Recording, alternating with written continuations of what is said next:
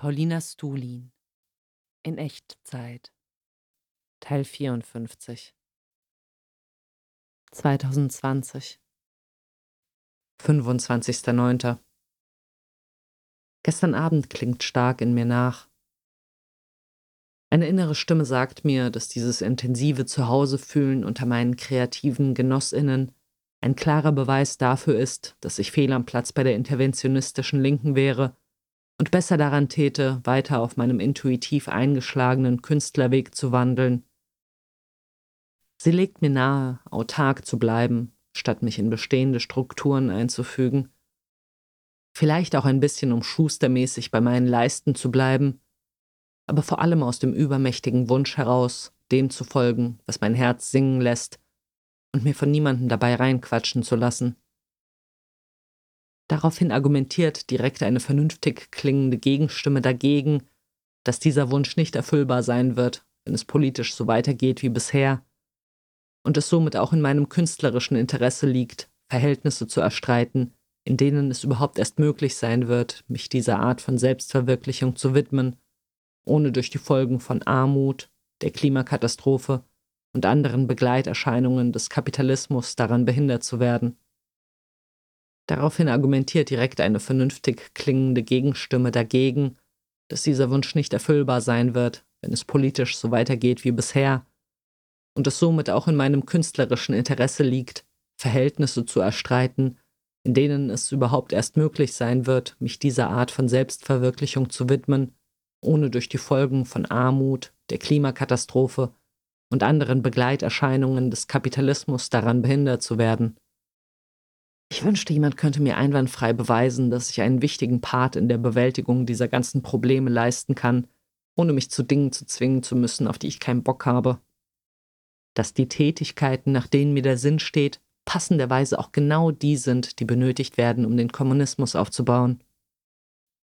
Das Gespräch mit Yannick von der IL auf der Demo vorgestern bestätigte meinen Verdacht, dass deren Arbeit zu einem Großteil aus Besprechungen und Organisation besteht und erhärtete damit meine Befürchtung, dass ich mich bei deren Pläne langweilen würde und, wie schon beim offenen antifaschistischen Treffen, ständig das Gefühl hätte, meine Zeit viel besser verbringen zu können. Aber wer weiß, vielleicht erzähle ich mir das nur, um eine Ausrede zu haben, mich nicht in eine fremde Situation begeben zu müssen. Ich werde das weiter beobachten. 29.09. Ich habe immer noch nicht den Dreh raus, wirklich und vollkommen im Moment zu sein. Ständig schwebt eine gefühlte Pflicht über mir, noch etwas zu erledigen, zu optimieren, vorzubereiten, um irgendwo anders hinzukommen. Diese latente Unzufriedenheit mit dem, was ist, degradiert meine Gegenwart zu einer Übergangsphase, die ich aushalten muss, um das nächste Ziel zu erreichen. Ich bin nicht da, zusätzlich zu dem konstanten schon mal vorstellen, wie es später sein wird, gesellt sich zu allem Übel auch noch Angst vor der Zukunft hinzu, die mir endgültig den Augenblick vergällt. Während der Arbeit an meinem Comic war diese Getriebenheit noch gewissermaßen gerechtfertigt. Da galt es ja tatsächlich, eine Lebensaufgabe zu stemmen und in jeder Minute mehr oder weniger direkt darauf hinzuarbeiten. Nun, da sie erfüllt ist, offenbart sich die Albernheit dieses Aufschiebens des eigentlichen Lebens auf einen fernen Tag, an dem endlich alles geschafft sein wird. Ich weiß mich zwar angekommen, aber ich fühle mich doch gedrängt, weiter zu pushen, die nächsten Hebel in Bewegung zu setzen, den nächsten Coup vorzubereiten, damit das Feuerwerk, das mir bevorsteht, noch bombastischer wird. Ich schätze diesen Tatendrang ja einerseits und halte ihn, gerade in Form meines Bestrebens, mich politisch zu organisieren, auch für notwendig. Aber ich würde mir doch wünschen, als Gegengewicht über genauso viel Gelassenheit zu verfügen, um ihm weniger verkrampft Folge leisten zu können. 30.09. Irgendwas ist immer. Gestern Abend nach Frankfurt zum offenen aktiven Treffen der Kampagne für eine sozialistische Partei Deutschland gefahren die ich schon länger über Facebook auf dem Schirm habe. Es war größtenteils genauso, wie ich mir das gewünscht habe. Aufgeräumte, kluge Menschen, die mich als ihresgleichen begrüßten, gegenseitige Wertschätzung und innerhalb weniger Minuten eine zündende Idee nach der anderen. Da geht was, ich spüre es. Beim Spaziergang mit meinem Vater mehrfache Missverständnisse über Witze, die er machte, als er zum Beispiel in unserer Unterhaltung über die Corona-Politik in amerikanischem Akzent vom China Virus sprach oder eine Frau als dumme Kuh bezeichnete, als sie außer Hörweite war, nachdem sie uns überfreundlich dafür gedankt hatte, dass wir ihr im Vorbeigehen Platz gemacht hatten. Ich schämte mich, ihn beide Male fälschlicherweise der Ernsthaftigkeit bezichtigt zu haben und freute mich dann zumindest später, darüber auflachen zu können, als wir auf unserem Weg innehalten mussten, weil ein Kleinkind so tat, als wäre es eine Schranke, und mir mein Vater mit verächtlicher Stimme zuraunte. So eine Frechheit. Erster Zehnter. Heute erscheint mein Comic. In der Frühe Podcast mit Andreas Prill vom Tele-Stammtisch. Als mir seine Anfrage vor ein paar Tagen ins E-Mail-Fach flatterte, hat sich erst alles in mir gesträubt, zuzusagen. Ich kann nicht genau sagen, warum, aber irgendwie hatte ich den Eindruck, dass das so ein plumper Grobi mit schlechtem Humor ist, der mich gar nicht checkt und meinen Fame abgreifen will, um seinen Schrott-Podcast aufzuwerten. Ich empfand seine Nachricht nahezu als übergriffig und schlief beklommen und mit dem Plan ein, ihm am nächsten Morgen auf höfliche und strikte Weise abzusagen. Am nächsten Tag hörte ich in eine seiner Episoden rein und erlebte einen kompletten Sinneswandel. Seine Stimme offenbarte innere Ruhe Unaufdringlichkeit, aufrichtige Hingabe zum Podcast-Handwerk und Neugier an der Kunst. Ich besann mich auf mein Vorhaben, grundsätzlich zu jedem zwischenmenschlichen Angebot Ja zu sagen und willigte ein, schlug jedoch bewusst nicht vor, die Aufnahme in meiner Wohnung zu machen, weil ich dafür dann doch ein Tick zu befangen war. Seine Antwort offenbarte dann aber wiederum so viel Höflichkeit, dass ich über meinen Schatten sprang und ihn zu mir einlud. Dahin kam er dann heute in der Früh, et voilà. Er stellte sich als wunderbar sympathischer Mensch erster Güte heraus, und es wurde ein kurzweiliges und intensives Gespräch, nachdem ich so stark aufgeladen war, dass ich erst mal raus und Fahrrad fahren musste, um nicht vor Energie zu platzen. Sascha hat heute von seiner ersten Bauwagenplatzerfahrung erzählt, bei der er nach der Probezeit vom Plenum herausgekickt wurde, mit einer Begründung, die Sascha als die bislang tiefste Beleidigung gegen sich in Erinnerung behalten sollte, nämlich, dass er ein Strichmännchen sei, ein Mensch ohne Eigenschaften, von dessen Schlag es schon genug gebe. Mir fiel daraufhin eine soziale Kränkung ein, die mir besonders zu schaffen machte, nämlich als Jorin mich mal mit Anfang 20 zur Seite genommen hat und mir davon berichtete, wie ein paar Leute aus unserer damaligen Clique reagiert haben, als ich den Raum verließ, und zwar mit erleichtertem Aufatmen und Jubel darüber, dass ich endlich weg war. Am Abendtreffen mit Samuel, um die Komposition der Begleitmusik für meine Comiclesung zu besprechen. Anfangs leichtes Zähneknirschen, weil mir ein Hauptmotiv gar nicht zusagte, da es mich zu sehr an die Löwenzahn-Theme und clownesken Slapstick erinnerte. Er nahm meine Einwände jedoch offen und absolut uneitel auf, schüttelte direkt eine Alternative aus dem Ärmel, die ich als viel stimmiger empfand, und legte einen großartigen Elan an den Tag, die Geschichte musikalisch mitzuerzählen, ohne sich in den Vordergrund zu spielen. Ich kann mein Glück echt kaum fassen, so einen brillanten, lustigen und klugen Mitstreiter für meine künstlerischen Welteroberungspläne gewonnen zu haben. Ich hoffe so sehr, dass ich die Corona-Künstlerhilfe bekomme, sodass ich ihm seine Mühe gebührend heimzahlen kann. Und ich hoffe, dass er mir in Zukunft etwas von der musikalischen Magie beibringt, die er so virtuos beherrscht, dass es mir streckenweise den Atem verschlug vor positivem Neid. Zweiter Zehnter. Ach, Essen ist einfach das Geilste. In den Mund stecken, zerkauen, einspeicheln, runterschlucken. Man weiß genau, was zu tun ist. Vierter Zehnter. Morgen kommt eine Filmcrew und dreht einen TV-Beitrag über den Comic und mich.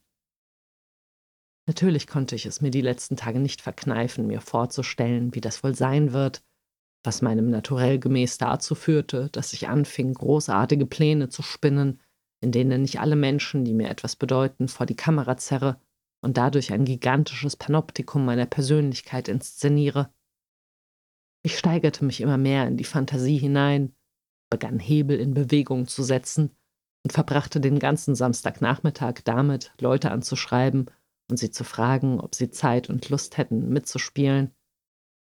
Als ich den Regisseur Alex heute Abend in einer kurzen Notiz von meiner großen Vision in Kenntnis setzte, wuchtete er mich mit einer knappen E-Mail, deren Hauptaussage ähm, nein lautete, aus meinem Luftschloss auf den harten Boden der Tatsachen.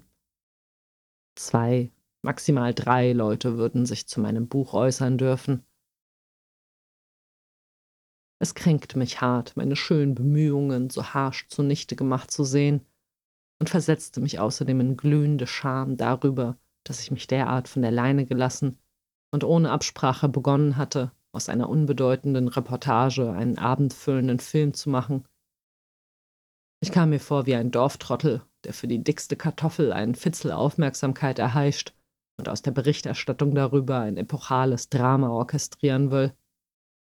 Fünfter Zehnter. Was für ein Tag. Sau anstrengend und sau aufregend. Um elf Uhr war ich mit dem Regisseur, dem Kameramann und dem Tonmenschen in der Oettinger Villa verabredet, wo wir auf Samba, Tabea und Martin trafen, die ich als einzige Kommentatorin behalten hatte. Letzterer kam jedoch nicht zum Zug, da sich der Drehbeginn verzögerte, weil der Kameramann vergessen hatte, eine SD-Karte mitzunehmen. Ich rollte natürlich innerlich die Augen über einen derartigen Trottelfehler. Andererseits erkannte ich in diesem unprofessionellen Missgeschick auch einen guten Joker, um die dicke Luft zwischen Alex und mir zu säubern. Es stand nämlich immer noch Gram über meine Enttäuschung im Raum, dass ich nicht mehr Leute einladen durfte. Und mir schien, als hätte er meine insistierende Nachfrage, ob nicht doch mehr möglich wären, so aufgefasst, dass ich mir seine Macht über die Situation unter den Nagel reißen wollte. Auf die 40 Minuten Wartezeit mit einem schulterzuckenden passiert halt zu reagieren und ihn als Verantwortlichen somit nicht der Beschämung über diesen Fauxpas auszusetzen, entgiftete unsere Ausgangslage spürbar, machte deutlich, dass ich es gut mit ihm meinte und keine Machtdemonstrationen vonnöten sind, um die heikle Lage zu meistern. Außerdem verschaffte uns die erzwungene Wartezeit Gelegenheit, die Anfangsfremdheit zu überwinden und uns aufeinander einzustimmen. Es entwickelte sich eine anregende Unterhaltung, und als die SD-Karte eintraf, war das Eis längst gebrochen und wir begannen in lockerer Stimmung, mich dabei zu filmen, wie ich Tabea und Samba zeichnete.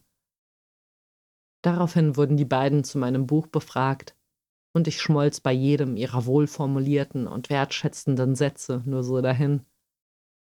Da war sie, die Dokumentation über mich, die ich mir schon so oft in meinen kühnsten Träumen ausgemalt hatte. Es bedeutete mir auch so viel, dass diese Aufnahme gerade in der Villa stattfand, so dass ich dadurch wieder ein Stückchen mehr Teil von diesem Ort geworden bin, dessen Schönheit ich so gerne auf mich abfärben lasse. Nicht ganz so zufrieden war ich mit meinen spontanen Antworten auf Alex Fragen. Ich verstrickte mich in konfusen Halbsätzen, fuchtelte ein bisschen zu fahrig herum und wählte unglückliche Metaphern für das, was ich aussagen wollte. Ich hatte plötzlich ein tiefes Verständnis dafür, wenn Leute in Interviews bewährte Phrasen dreschen. Ich sah ein, dass es für einen Anfänger wie mich echt ein bisschen zu viel war, gleichzeitig Aufregung und Improvisation zu handhaben. Also kombinierte ich den Rest des Tages größtenteils Satzbausteine aus meinem Interview in der Pressemappe neu miteinander und schämte mich ein bisschen dafür, so zu tun, als würden sie mir gerade spontan einfallen. Nach der Villa ging es weiter in die Innenstadt, wo ich dabei gefilmt wurde, in graumatschigem Regenwetter die Brücke bei der Krone auf und nieder zu gehen. Ich genoss die neugierigen Blicke der Passantinnen. Nächste Station war der Comic-Kosmos. Nahmann schaffte es, wie immer, mir heimische Geborgenheit zu vermitteln Und so fühlte ich mich in der Situation pudelwohl, was sich spürbar in der Gesamteasiness niederschlug. Es war inzwischen 15.30 Uhr und die ersten Ermüdungserscheinungen klangen an, weswegen es mir gut in den Kram passte, dass die Crew und ich uns für eine halbe Stunde trennten, bis es dann zum Finale bei mir in die Wohnung ging. Ich war überrascht, wie wenig Hemmungen ich hatte, meinen heiligen Raum für die Inspektion durch das Auge der Kamera zu öffnen, und sich keinerlei Bestrebungen regten, doch noch diese oder jene Ecke zu putzen oder sonst irgendwie so zu arrangieren, dass sich ein möglichst vorteilhaftes Bild von mir ergab. Gleiches galt für mein Körpergefühl. Ich zupfte zwar schon hier und da mein Shirt zurecht, ruhte aber bemerkenswert bequem in mir und scherte mich kaum, wie ich wohl gerade aussah. Ich muss mir jedoch eingestehen, dass zu meinem in mir Wohlfühlen maßgeblich beitrug, dass ich mir am Vortag nur knapp die Hälfte meines täglichen Kohlrabi-Konsums erlaubt hatte und mein Bauch somit nicht wie sonst kugelrund aufgebläht war. Nach getaner Arbeit schnackten wir noch, inzwischen richtig vertraut miteinander, und verabschiedeten uns herzlich. Sekunden nachdem die Tür hinter den drei Männern ins Schloss fiel, schälte ich mich aus meiner Aufmachung, schlüpfte in Gammelklamotten und ließ den Rest des Tages selig die geballte Ladung neuer Eindrücke Revue passieren. Siebter Zehnter. Ein Tag in wohliger Einsamkeit, der nach den letzten Tagen ausgiebigen Exponierens auch dringend nötig war. Nach dem morgendlichen Schreiben, Krafttraining, Kohlrabi-Frühstück bei Schmidts Lektüre und dann ab in den Wald, in dessen unerschütterlicher Ruhe ich mich bestens aufgehoben fühlte.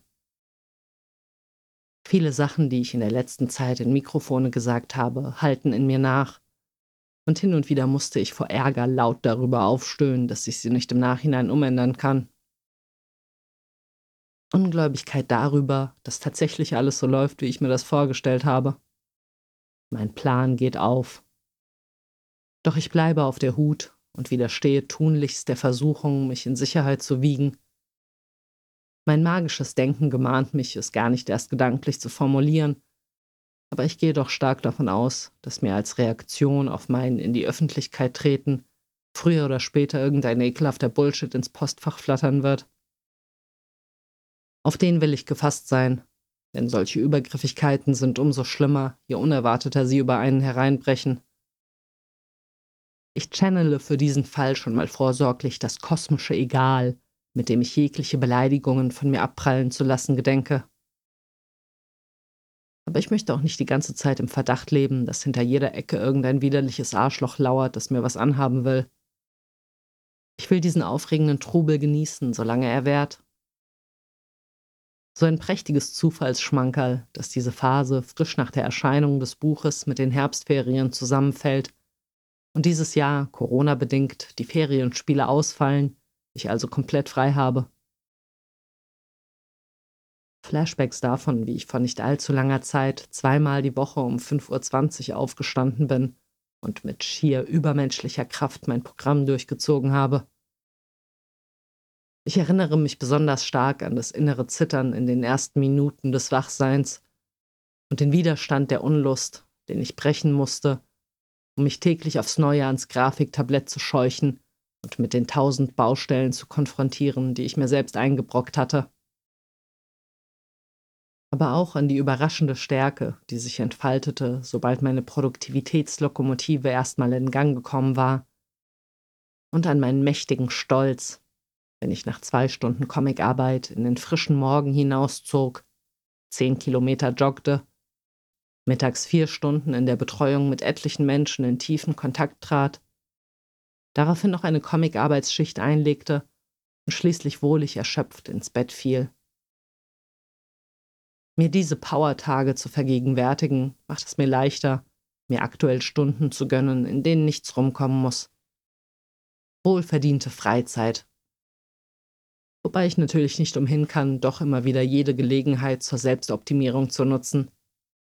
So spiele ich Gitarre im Bewusstsein darüber, dass das Einüben der Musikalität mir eine größere Easiness in der Erscheinung verleiht und singe dazu aus Freude aber auch um meine Stimme zu schulen, damit ich in zukünftigen Interviews kompetent und sympathisch rüberkomme.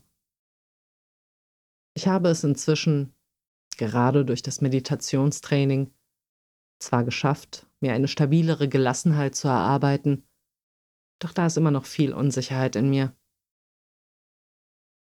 Ich besänftige mich mit dem Mantra, lass los. Sage mir, dass sich schon alles ergeben wird und ich es mir einfach im Moment bequem machen kann, statt ständig die Zukunft vorzubereiten. Der kritischste Punkt, die Buchveröffentlichung, liegt schon hinter mir. Das Wichtigste ist geschafft. Übermorgen findet in Berlin die erste Comiclesung statt. Im Laufe des Tages müsste Samuels Komposition eintrudeln, und obwohl ich ihn als zuverlässig einschätze, nagt die Sorge an mir, dass er es doch verpeilt und ich auf den letzten Drücker irgendwas zusammen improvisieren muss. Dass während der Lesung die Technik versagt, ist eine andere der vielen mir vorschwebenden Befürchtungen. Oder dass ich in Berlin zu wenig Privatsphäre haben werde, in ungünstigen Situationen kacken muss und mich mit Corona anstecke. Ach, ach, überall lauert das Unglück. Viele Nachrichten erreichen mich seit der Ausstrahlung des Fernsehbeitrags. Gratulationen, eine Anfrage eines Pianisten, der einen Kurzfilm mit mir machen will, das Angebot, Kurzgeschichten zu illustrieren, die jemand für seine Enkel geschrieben hat, Lob das sich zum Ausdruck bringen würde, was, Zitat, viele von uns empfinden und fühlen. High Five von Anna Haifisch, Signieranfragen und, ja, Männer, die meinen, ich solle mich unbedingt bei ihnen melden, da ihnen meine, Zitat, langhaarige Erscheinung gefalle oder die wissen wollen, ob ich taken sei. Schnell löschen und vergessen. 8.10. Mein Lippenherpes sprießt, wie schon seit Ewigkeiten nicht mehr. Und obwohl sich alles noch in einem überschaubaren Rahmen hält, spüre ich, wie der Stress anfängt an mir zu nagen. Mein Handy macht an einem Tag mehr Geräusche als im ganzen letzten Jahr zusammen und lässt mich bei jedem Klingeln und Vibrieren aufs Neue aufschrecken. Samuel hat die Deadline für die Lesungsmusik nicht eingehalten dass mir eine extra Portion Sorgen auf meinen eh schon wackeligen Stapel aus Befürchtungen draufklatscht. Morgen steht die Reise nach Berlin an. Fünf Tage im Ungewohnten, wo ich nicht jederzeit die Möglichkeit habe, mich vor den Blicken der anderen zu verstecken. Zumindest nicht so, wie ich es bei mir zu Hause kann. Ich bin gespannt, wie ich das mit dem Essen hinkriege. Ich habe mir in den letzten Tagen fast täglich einen Zusatzsnack erlaubt, um mich über die vielen kleinen Anstrengungen, die mit der PR-Arbeit verbunden sind, hinwegzutrösten. Gerade die Ongiri mit Grünkohl haben mir zuverlässig Seelenfrieden gespendet.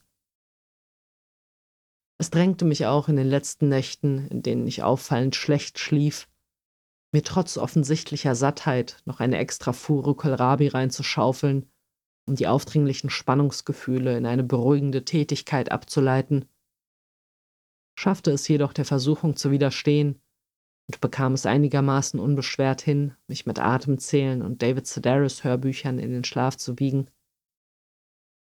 Während einer Signierstunde bei Nahmann erreichte mich die Nachricht von Annette, dass ihr Sohn Erkältungssymptome habe und sie ein Kratzen im Hals, was mich zusätzlich zur Berichterstattung der letzten Tage darüber, dass Neukölln, wo sie wohnt, kurz davor steht, zum Risikogebiet erklärt zu werden und wohl in den nächsten Tagen eine Sperrstunde verhängt wird, hart beunruhigte. Grübeln, grübeln, grübeln, ob ich dennoch fahren soll. Versuchen, die mitspielenden Faktoren möglichst klar zu isolieren und gegeneinander abzuwiegen. Ich erwählte schließlich den Fakt, dass beide noch riechen können, als ausschlaggebenden Grund, hinzufahren. Und trotz meines Bequemlichkeitsstrebens, das leise gejubelt hat, als die Option im Raum stand, morgen nicht fünf Stunden Zug zu fahren und mich meinem vertrauten Nest zu entreißen, fühlt es sich doch gut und richtig an. Ich erlege mir jedoch doppelte extra Corona-Achtsamkeit für meine Besuchsdauer auf, was sicherlich schwer sein wird in Situationen, in denen der Wunsch nach menschlicher Nähe mit der Verantwortung, die ich mir und anderen gegenüber trage, in Konflikt kommt. Ich habe Angst. Aber zumindest weiß ich darum und bin nicht zusätzlich zu ihr, noch durch das Unwissen, was mit mir los ist, verunsichert.